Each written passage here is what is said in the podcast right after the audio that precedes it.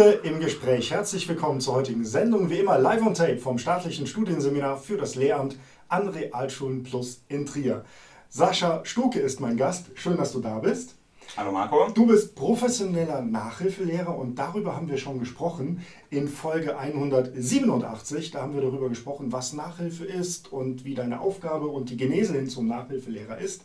Und wir sprechen heute über die Vernetzung zwischen Nachhilfe, Schule und Eltern. Lieber Sascha, bevor wir das thematisieren, bitte sag noch zwei Sätze zu dir.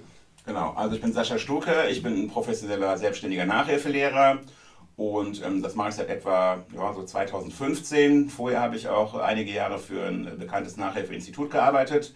Ursprünglich komme ich aber eigentlich aus der Naturwissenschaft. Ich habe eine Ausbildung zum biologisch-technischen Assistenten absolviert und anschließend Biotechnologie studiert. Das heißt, ich habe auch schon viele Stunden in Laboratorien verbracht und ganz andere Arbeit gemacht, als ich jetzt mache. Bin aber dann vor vielen Jahren in Richtung Unterrichten gerutscht sozusagen und habe da mein, meine Berufung sozusagen gefunden. Genau. Ja, wir haben in der Folge, als wir generell über Nachhilfe gesprochen haben, äh, herausgestellt, dass es für Nachhilfelehrer genauso wie für Lehrer wichtig ist, dass man Beziehungen herstellt. Was so ein bisschen auf der Strecke geblieben ist, ist aber das Geflecht zwischen mhm den Kindern, den Eltern, der Schule und der Nachhilfe. Ja, und das wollten wir heute aufarbeiten. Mhm, also, genau. wie, wie ist denn die Beziehung zwischen Schule, Nachhilfe, Lehrkraft und zwischen den Eltern? Genau. Also im Idealfall ist das ein ganz äh, wichtiges Dreieck. Ich sage mal, bei Problemfällen ist das quasi unabdingbar, unabdingbar, dass man mit den Eltern im Gespräch ist und auch immer den neuesten Stand sozusagen weiterleitet an die Eltern, aber auch an die Lehrer. Es gibt Lehrer, die machen da gerne mit, mit denen bin ich durchaus in Kontakt und da spricht man mal kurz ähm, drüber, was gemacht wird, wo Schwächen und Stärken sind, wobei ich das meistens schon selbst gut rausgefunden habe.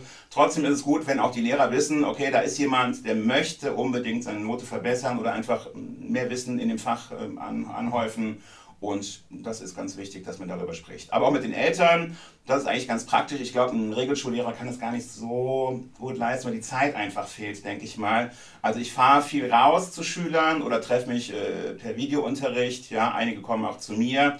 Und ich habe auf jeden Fall viele Gelegenheiten, auch mit den Eltern in Kontakt zu bleiben. Das ist auch ganz wichtig, dass man da so ein bisschen den Kreis äh, zwischen Schule, Eltern und Schülern schließen kann. Dafür habe ich natürlich dann mehr Zeit vielleicht als äh, der eine oder andere Regelschullehrer, denke mhm. ich. Was sind so typische Elterngespräche? Also du fährst jetzt äh, zum Schüler X hin, da gibt es halt deinen Nachhilfeunterricht und später spricht man mit Eltern. Worum geht es da?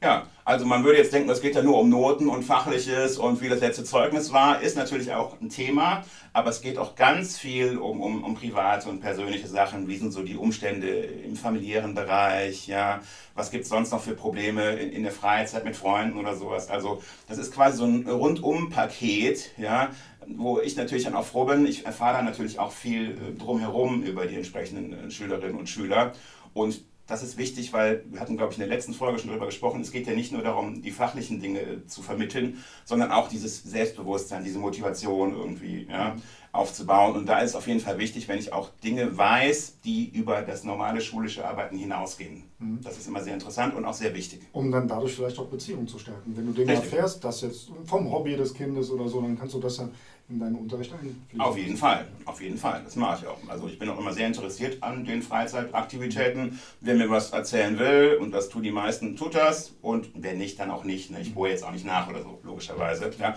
Aber die meisten sind ja immer ganz froh, die sprechen gerne auch über ihre Freizeitaktivitäten, über Freunde, ja und ähm, nicht nur über das Fachliche, sondern auch über die, die Busfahrt nach Hause oder sowas. Oder dass man wieder Ärger mit ihren Eltern hat wegen einer schlechten Note. Also mhm. das finde ich ganz wichtig, dass ich das also in der individuellen Förderung, in Einzelunterrichten und auch Kleingruppen leisten kann, dass ich die Zeit dafür habe, da bin ich froh drum. Das macht mir besonders viel Spaß. Ja. Also wenn die Kinder mit dir über Probleme mit den Eltern sprechen, ja. bist du ja Vertrauensperson. Ne? Ja, also das ist ja, das ist ja für Lehrer, da müsste man ordentlich für arbeiten, ja. arbeiten um ja. zu kommen.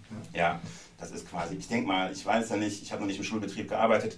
Ich glaube aber nicht, dass das so umsetzbar ist, wie man das in, in, in so einem privaten Nachhilfeunterricht leisten kann. Ja, das System ist ja größer. Man hat ja, 20, 30 Kinder und du mhm. bist immer face to face. Genau, so sieht es auch. Ähm, wenn du dir eine Utopie von Schule, Eltern und, ähm, und Nachhilfe vorstellen würdest, wie würde das aussehen? Also was wäre für dich eine optimale Vernetzung dieses Dreiecks? Optimale Vernetzung wären auf jeden Fall regelmäßige Treffen mit allen Beteiligten ja, und ausführliche Gespräche.